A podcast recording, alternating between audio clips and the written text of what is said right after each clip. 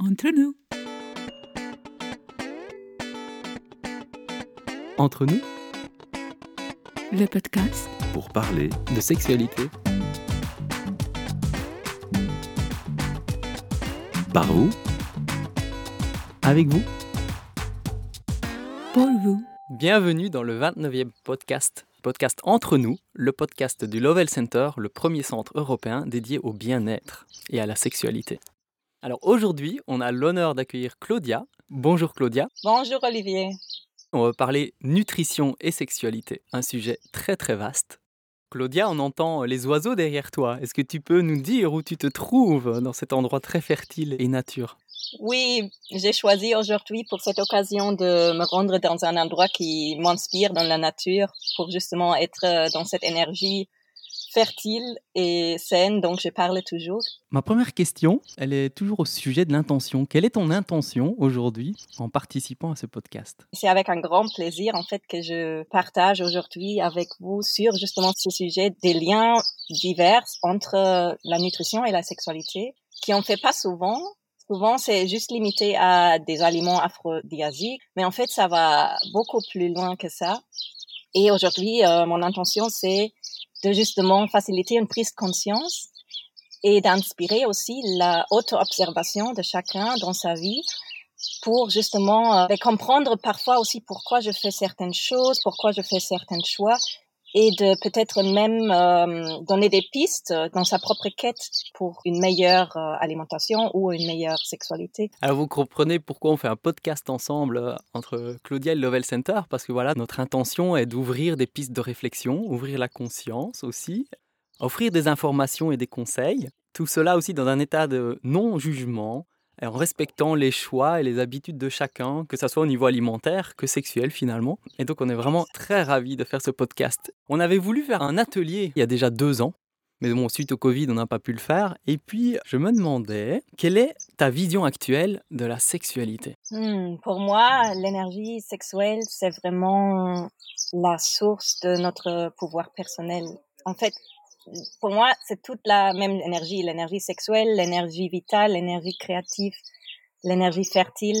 Et donc, c'est presque une responsabilité d'en prendre soin, pas que pour le plaisir, disons, mais aussi pour justement sa santé, son bien-être et pour être le meilleur qu'on peut être dans ce monde pour vraiment donner tout ce qu'on a à donner aussi. Donc, euh, c'est un peu pour moi, c'est ça. C'est une énergie qui s'exprime en tout, en tout ce que je fais, ce que je suis. Merci. C'est vrai que la sexualité, ça touche réellement à, cette énergie vitale qui est en nous, en chacun de nous. Cette énergie qui est libre, qui est très euh, instinctive, qui parle d'elle-même, qui est euh, passionnante, qui intéresse beaucoup de gens à raison. Et à travers ce podcast sur la nutrition, on va effectivement comprendre probablement davantage de pistes de réflexion pourquoi cette vitalité est tellement euh, en lien avec la sexualité et la nutrition. Est-ce que tu pourrais nous partager, à travers ton parcours, ce qui t'amène à t'intéresser à cette thématique, à la fois la nutrition et puis finalement à créer un podcast sur euh, nutrition et sexualité Oui, évidemment, c'est très lié à mon propre parcours. Donc, quand j'étais ado, j'ai fait un trouble alimentaire. Donc, j'étais presque anorexique, disons. J'étais très obsessionnée avec la nourriture, avec les calories, avec les graisses. Ce trouble alimentaire, cette anorexie a fait que j'ai souffert au niveau physique beaucoup aussi de, justement, déséquilibre hormonal, des fatigues, de perte de règles et féminité finalement, des douleurs au niveau menstruel, des genoux. J'ai même perdu deux fois des grossesses aussi. Donc tout ça quand même euh, est très en lien avec la sexualité. Et comme je vais expliquer un peu plus tard, finalement, c'est une manière inconsciente de se protéger justement de certaines peurs qui sont là liées justement à la sexualité, à l'intimité, à la féminité, etc. et qui font qu'inconsciemment, on euh, se produit certaines conditions dans le corps bah, qui nous servent finalement dans ça. Au fur et à mesure que j'ai appris et que je me suis soignée, ça a devenu plutôt un cycle vertueux. Le mieux que je m'alimentais, le plus d'ouverture j'expérimentais aussi pour d'autres sources de nutrition, disons, et plus ça alimentait la confiance en moi et plus que j'étais en paix avec mon corps. Et alors, je m'alimentais encore mieux. Finalement, tout ce qui, au début, dans cette mentalité de manque, nous amène vers un cycle vicieux, ben, finalement, ça peut aussi se transformer. Et donc, pour ça, je suis tellement pour un regard holistique sur nos symptômes et aussi nos coutumes alimentaires. Et ça m'a pris beaucoup d'années pour m'en sortir. Et sur ce chemin, j'ai appris sur tous ces facteurs qui jouent un rôle dedans. Donc oui, des facteurs entre autres aussi liés à justement la féminité, la sexualité et tout ça. Là aujourd'hui, je veux partager quelques de ces apprentissages que j'ai fait moi-même qui m'ont permis finalement aussi de retrouver ce euh, chemin de fertilité. Donc, je parle euh, toujours ce qui est en fait le nom maintenant de mon site web aussi, le Camino de la Fertilidad en espagnol. Parce que justement, on vit souvent dans une énergie de manque et de peur. Ça va se traduire dans notre relation avec le corps, avec l'alimentation, mais évidemment aussi avec notre relation avec les autres personnes et dans la sexualité c'est de là que vient ma passion, de faire comprendre aux gens, voilà, tout ça c'est lié et que vous vous contentez pas de juste regarder sur la surface, mais d'aller un peu plus en profondeur parce que tous ces soucis qu'on souffre, disons, au niveau physique ou psychologique, finalement, peuvent nous amener vraiment à des trésors, comme je dis toujours, de trouver vraiment des choses très précieuses qui vont nous aider beaucoup dans notre développement personnel. Merci. C'est vrai que chacun a effectivement sa propre histoire de vie et à un moment, il y a des déclics qui se passent, il y a un avant, un après. Pour ta part, effectivement, tu as vécu un certain extrême euh, par rapport à ta relation à la, nutrition et qui t'a amené à faire beaucoup de prise de conscience, tant sur la qualité de la nourriture que sur l'impact hormonal, que sur ton comportement dans tes relations. Et c'est ce qui est magnifique, c'est un peu un message que j'ai aussi à transmettre, c'est que souvent les difficultés les plus fortes dans la vie nous poussent à nous éveiller, à rencontrer des gens, à ouvrir notre esprit pour finalement passer d'un monde, comme tu dis, d'un monde qui est basé sur le manque, la peur, le devoir ou bien les obligations, les normes, où finalement le plaisir et la joie sont peu présentes ou secondaires et que des comportements parfois compensateurs ou dénaturés apparaissent. Et c'est un peu dommage, alors que chaque expérience, aussi intense soit-elle, est une source vraiment d'épanouissement en fait, quand on se permet d'aller vraiment, comme tu dis, en profondeur, plutôt que de rester avec le problème en surface, mais d'aller voir ce que ça nous permet de comprendre. Et aussi, ce que je voulais dire, c'est que j'invite chacun à faire ses propres expériences personnelles, en fait, de se baser sur ce qui fait écho en lui-même, dans tout ce que tu vas partager pendant ce podcast, d'écouter ce qui paraît juste, d'écouter votre intuition, d'oser expérimenter ou penser autrement et voir ce que ça vous apporte, tout simplement. De partir de vous-même. Alors, ce qui est aussi amusant, c'est euh, dans le partage que tu fais, c'est qu'on peut tout de suite faire des liens avec le slow sex. Alors, parfois, les gens me demandent, mais c'est quoi le slow sex? Et ça résonne avec tout ce que tu dis. Le slow sex est venu, historiquement, ça semble être arrivé juste après le mouvement slow food, qui a émergé dans les années 90 en Italie, si je ne me trompe pas. Et puis le mot slow sex est vraiment devenu très populaire après ça, mais c'est basé sur les mêmes valeurs. Donc comme tu disais, mettre de la conscience sur le choix, sur le type d'aliment, sur la manière dont on va le manger, avec qui, comment, quelle est notre relation à la nourriture et à l'autre et à l'écosystème. Et donc cette prise de conscience, c'est tout simple, voilà, un autre conseil aux auditeurs auditrices, c'est lisez des livres et des contenus, des articles sur le slow food et vous considérez que c'est la thématique sexo. Et vous allez trouver plein d'outils et de manière simple d'être autonome et de faire des expériences par vous-même. Voilà, petite euh, parenthèse. Oui, c'est tout à fait vrai. Après, on va entrer un peu plus dans cet parallélisme, disons, entre euh, les différents domaines et que c'est toute la même conscience à la base. Mais d'abord, je veux un peu partager les différentes manières comment justement l'alimentation influence notre sexualité et à l'inverse aussi comment notre sexualité influence nos choix alimentaires. Parce que c'est important d'avoir ces prises conscience justement pour mieux pouvoir faire des choix. Finalement, la conscience et les connaissances aussi, ça nous donne du pouvoir de faire des meilleurs choix. Je voulais commencer en vous partageant quelques manières comment justement l'alimentation ou la manière dont on s'alimente influence notre sexualité. C'est un peu ce qu'on dit comme tu es ce que tu manges. Il y a vraiment beaucoup de manières comment ça se passe, mais pour mentionner les principales, d'abord, évidemment, il y a les nutriments qui sont contenus dans les aliments qu'on mange pour le plaisir, mais aussi pour fournir au corps tout ce dont il a besoin les protéines, les graisses, les vitamines, les minéraux, etc. Le corps, justement, s'il n'a pas en abondance tous ces nutriments, ben, il peut pas fonctionner optimalement. Et donc, ça inclut évidemment aussi les fonctions sexuelles. Il a besoin de certains ingrédients pour produire justement ben, certaines hormones, certaines enzymes, certains neurotransmetteurs qui après nous permettent d'avoir une expérience sexuelle satisfaisante, qu'on est capable de s'exciter, qu'on peut avoir une érection ou avoir une lubrication abondante ou avoir un orgasme, tout ça dépend en fait des nutriments finalement. Et là, s'il y a des carences, déjà, ça peut causer un problème. Et c'est souvent justement des nutriments qui se trouvent dans les produits animaux qui aujourd'hui souvent malheureusement sont souvent démonisés, qui manquent pour surtout des femmes qui aujourd'hui il y a beaucoup de tendances à véganisme, végétarisme. Et tout ça sans jugement. Allez, tout le monde a des besoins individuels et pour beaucoup de gens ça fonctionne très bien, mais pour d'autres moins. Et c'est très intéressant de voir ces liens avec aussi les chakras, qui par exemple le premier chakra c'est celui lié à la sexualité et en même temps aussi à nos instincts animaux et tout ça. Et donc, c'est quand même intéressant de voir que beaucoup de ces nutriments dont le corps a besoin sont fournis justement par des produits animaux aussi. C'est ça juste comme une information intéressante. Après, il y a toute cette question de glycémie, ça veut dire la taux de sucre dans notre sang, qui est hyper important. Vous savez peut-être que si vous mangez des sucres vite, que ça fait monter très vite le sucre dans le sang et après on peut aussi tomber assez vite à nouveau dans une hypoglycémie et donc se sentir avec faim, irrité ou avoir froid. Tout ça, évidemment, ça peut influencer d'une manière indirecte la sexualité parce que si j'ai froid, si j'ai faim, si je suis irrité, ben, je suis pas vraiment dans un état relax pour profiter bien de ma sexualité.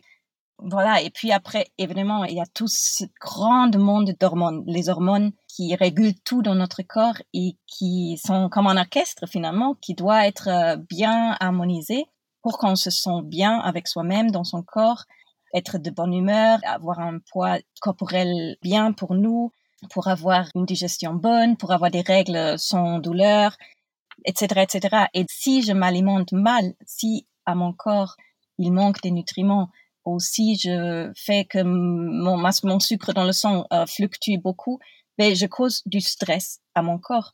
C'est du stress nutritionnel. C'est pas un stress émotionnel ni lié au travail à la base, mais c'est nutritionnel. Pour le corps, c'est la même chose. Il va produire des hormones de stress.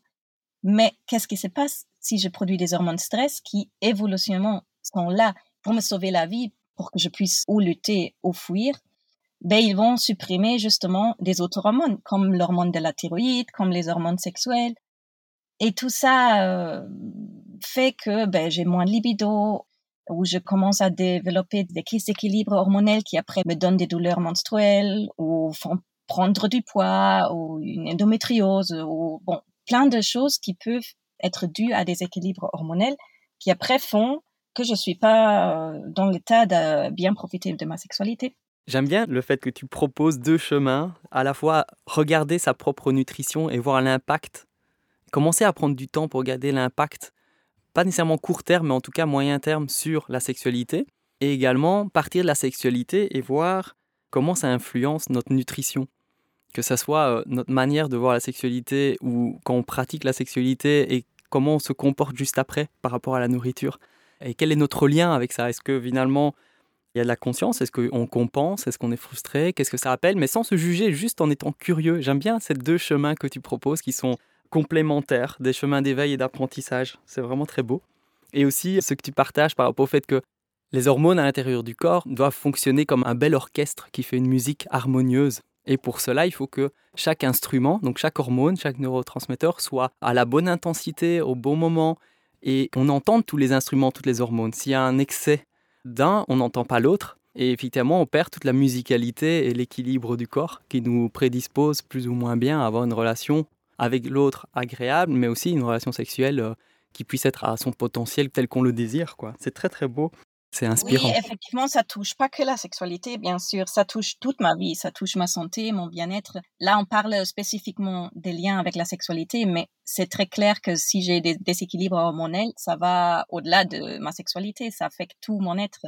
Et oui, comme on va voir dans la deuxième partie après, c'est aussi un peu quelque chose qui inconsciemment je cherche. Mais avant d'entrer là, je voulais encore euh, mentionner au moins quelques autres manières dont l'alimentation influence la sexualité.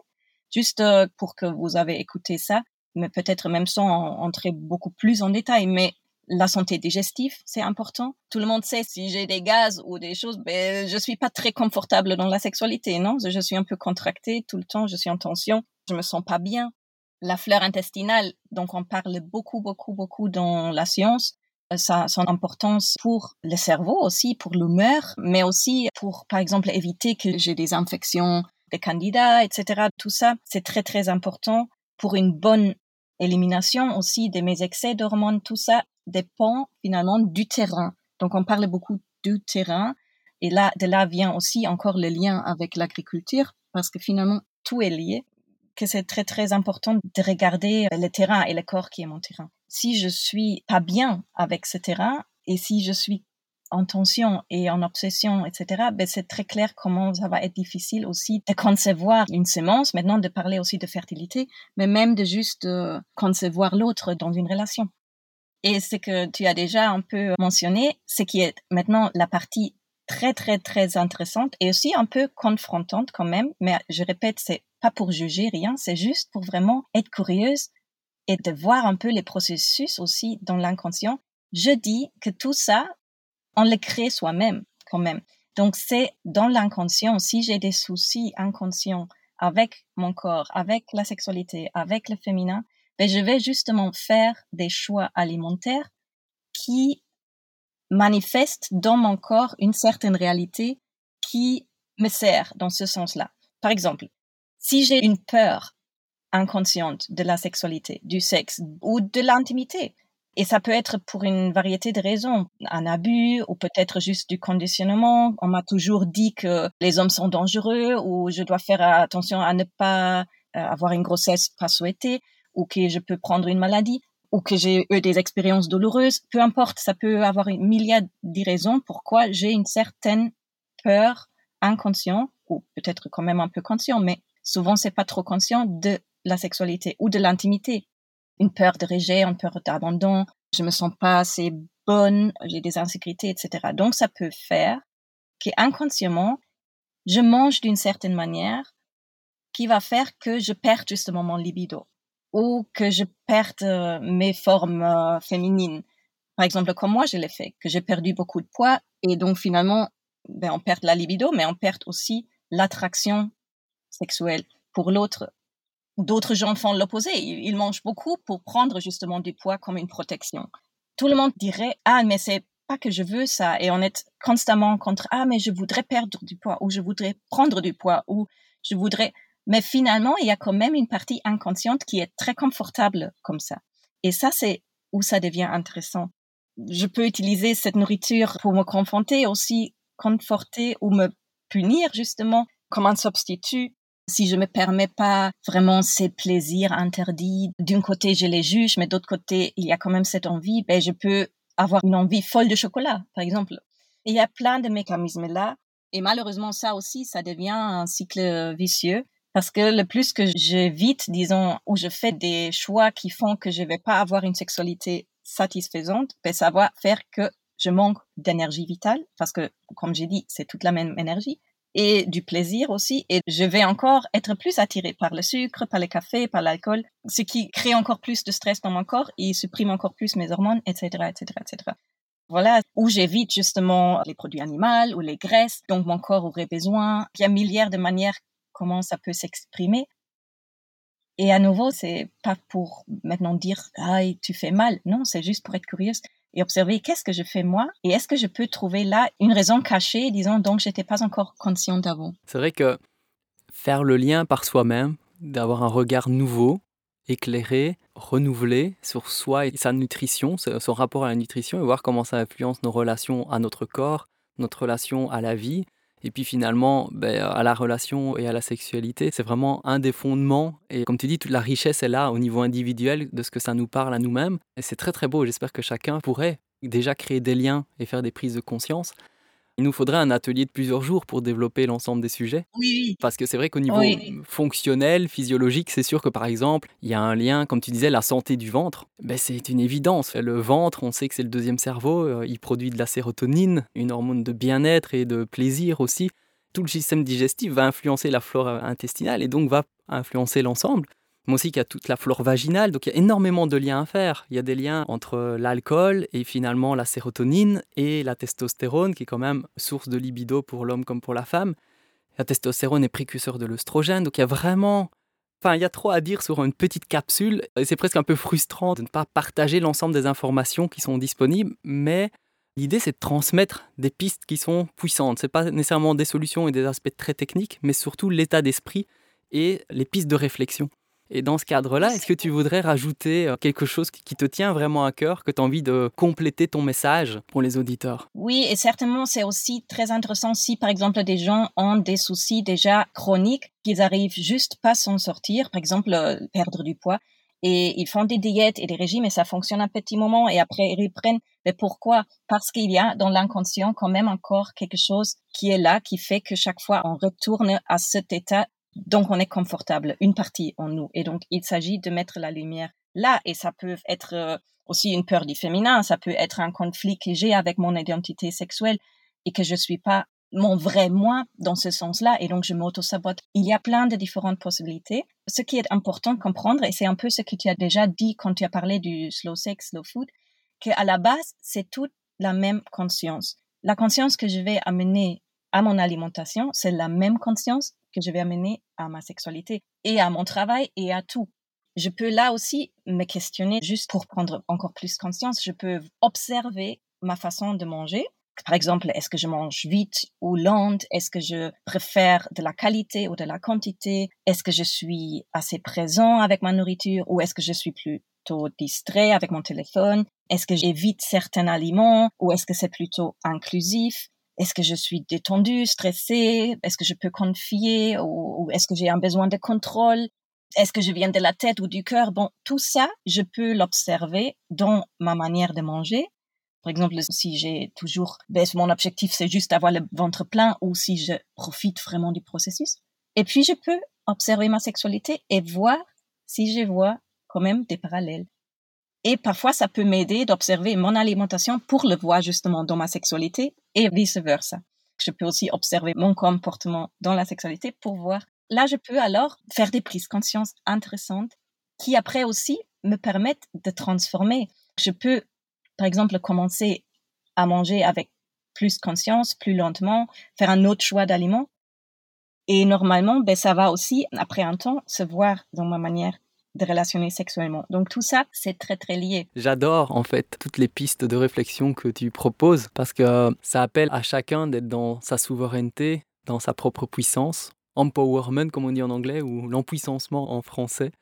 Ce côté où euh, on est notre propre coach et en mettant cette conscience grâce à peut-être cette passion que vous avez par rapport à la nutrition, votre rapport à la nutrition et au corps, faire des ponts et des réflexions qui vont vous enrichir dans l'ensemble des domaines, comme tu disais à juste titre, euh, je trouve. C'est la même conscience qui agit euh, au niveau de la sexualité, de la nutrition, du travail, des relations. Quand on fait des avancées dans l'un ou l'autre domaine, ça a des échos et des répercussions sur les autres. Et c'est ça qui est génial, c'est qu'en fait, dès qu'on fait un pas, en fait, on en fait dix à la fois. Oui. Et c'est encourageant. Et aussi observer quels sont les aliments qui j'évite et quels sont les aliments qui m'attirent, parce que ça aussi me parle. Par exemple, comme j'avais déjà dit, les produits animaux qui parfois ça vient ensemble, allez, parfois pas toujours, avec un rejet aussi de ce côté animal que j'ai en moi, ou les graisses, si j'ai un souci avec les graisses, souvent c'est lié au féminin, ou si je suis très attirée au chocolat, ben peut-être il y a là cette envie de désir interdit, ou, le croquant, que j'ai quand même certaines frustrations peut-être. Tout ça, c'est très très très vaste et très intéressant si on a cette curiosité d'explorer. Merci. Et aurais-tu un conseil supplémentaire ou un sujet que tu auras envie de couvrir? Oui, pour résumer, mon conseil serait vraiment nourrissez-vous avec des aliments vrais, des aliments conscients, des aliments qui ont été poussés sans pesticides, parce qu'aussi les pesticides ont une structure qui est pareille aux hormones, et donc ça aussi a un grand, grand effet sur tout votre système hormonal. Mangez vraiment de tout, mais bien sûr en qualité, pour optimiser justement votre physiologie sexuelle équilibrer vos hormones, etc. Et en même temps, nourrissez-vous aussi au-delà des aliments pour satisfaire justement ces besoins d'âme et éviter des comportements de compensation. Me vient à l'idée en t'écoutant, on parlait que la sexualité, comme tous les domaines de la vie, c'est la même conscience qui s'y met, mais aussi dans le processus. Ce qui est intéressant, c'est que dans chaque domaine, pour autant qu'on puisse les séparer, une fois qu'on vit davantage unifié, on ne voit pas de séparation entre tous ces domaines de la vie, mais néanmoins, si on est dans des sphères différentes, on peut aussi faire le lien entre la conscience, comme tu dis, la capacité d'être présent, la conscience du corps, du vrai besoin du corps. Est-ce que ça part de la tête ou du ventre ou du corps ou de l'intuition? Et puis notre rapport à la sensualité et à qui on est fondamentalement. Notre rapport à la rencontre, comment on va à la rencontre, comment on accueille soi et l'autre. Et comment on va étape par étape en fait, dans cette intimité finalement, dans cette joie d'être dans ce processus, peu importe où on est dans la vie et comment on s'exprime. Ça m'inspire beaucoup de t'écouter. J'imagine que chacun fera des liens différents. J'ai la chance de le partager au micro, mais euh, je savoure l'intelligence individuelle de chacun pour faire ses propres réflexions. Et si vous avez besoin d'un peu plus de guidance là-dedans, il y a sur mon site web plein d'outils gratuits et bien sûr aussi la possibilité de se faire accompagner. Mais déjà, sur mon site, vous trouvez un plan alimentaire de base, gratis à télécharger, un webinaire qui explique encore beaucoup plus en détail les liens entre le stress et les hormones. Et bientôt, il y aura aussi un livre en anglais que j'ai écrit sur la manière de manger et vivre de manière fertile. Profitez de toute cette abondance et n'hésitez pas, si vous avez besoin d'un accompagnement plus personnel, ben c'est aussi une possibilité. Wow.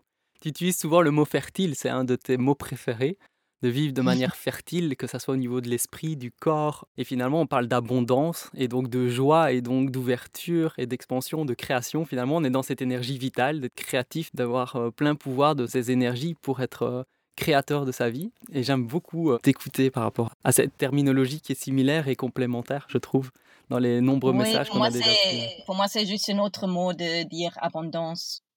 Mais comme c'est aussi, je suis focalisée sur la fertilité, physique, finalement, quand même, ben, j'utilise le mot fertile parce que ça communique tout de suite de qu'est-ce qu'il s'agit, même si la fertilité, pour moi, ce n'est pas limité à la reproduction physique. C'est comme tu dis, c'est une mentalité d'abondance, de joie, d'amour, et donc un peu l'opposé à cette mentalité du manque, du peur, dont je parlais au, au début, qui a été aussi mon chemin. Et pour tous, nous, je crois, c'est le processus de retrouver ce chemin d'abondance, de fertilité pour vraiment, oui, vivre euh, de manière épanouie. Est-ce que tu aurais un outil par rapport à la sexualité qui t'a aidé et que tu aurais envie de transmettre aux gens, que ça soit lié à la nutrition ou pas, peu importe, mais de manière générale, toi dans ta vie, voilà, quel serait ton conseil aux auditeurs auditrices? Mais ben, pour moi, c'était vraiment la découverte du tantra. Et c'est un peu la découverte comme tu l'appelais du slow sex. Et donc c'était pour moi très très étroitement lié aussi à ce processus avec mon rapport à mon corps, avec mon rapport à l'alimentation. Et je dirais que là, j'ai vraiment appris encore sur un autre niveau qu'est-ce que ça veut dire de être euh, dans une relation de conscience, d'abord avec soi-même et après évidemment aussi en relation et comment se nourrir vraiment d'une manière profonde dans l'âme et qui fait aussi que finalement on a moins besoin, moins d'envie de juste aller vers les aliments pour compenser certains manques. Donc pour moi, c'est absolument le tantra. Et oui, je vous conseille de chercher une bonne école et, de l'essayer. Merci. Et c'est vrai que le tantra, c'est un monde très très vaste, très très très très vaste. Et le mot tantra veut dire faire des liens en fait et de vivre de manière unifiée. C'est pas du tout sexuel à la base. Ça intègre la sexualité comme partie importante et fondamentale de l'être humain. Mais le tantra, c'est une philosophie qui n'est pas sexuelle à la base, mais qui est très connue en Occident pour la vision différente et le lien différent du rapport au corps et à la sexualité, ce qui en fait une piste de découverte très très vaste. Pour moi, le tantra, c'est surtout une réconnexion à moi-même, à ma vérité la plus profonde. Et évidemment, c'est très lié après à mon rapport avec euh, les autres, avec mon rapport avec le monde, avec la nutrition avec les aliments. Merci beaucoup pour tous ces partages, Claudia. On aura d'autres occasions de proposer des créations aux auditeurs auditrices, peut-être euh, des conférences ou des ateliers. Hein on verra ce que l'avenir nous réserve. Est-ce que tu voudrais euh, proposer un mot de la fin pour clôturer ce beau podcast? Oui, d'abord un tout grand merci. C'était un grand plaisir, un grand, une grande honneur. Et maintenant, pour clôturer aussi dans cette énergie de l'abondance où, euh, idéalement, on soutient ceux et ceux qui nous apportent la valeur. Si ce podcast vous a plu, si vous avez pris des nouvelles choses, vous êtes très, très bienvenue, invité de faire une petite ou grande euh, donation pour que ce podcast puisse continuer à exister, à inspirer et à faire du bien au monde. Merci Claudia. Merci beaucoup. Entre nous. Entre nous. Le podcast. Pour parler de sexualité. Par où avec vous. Pour vous.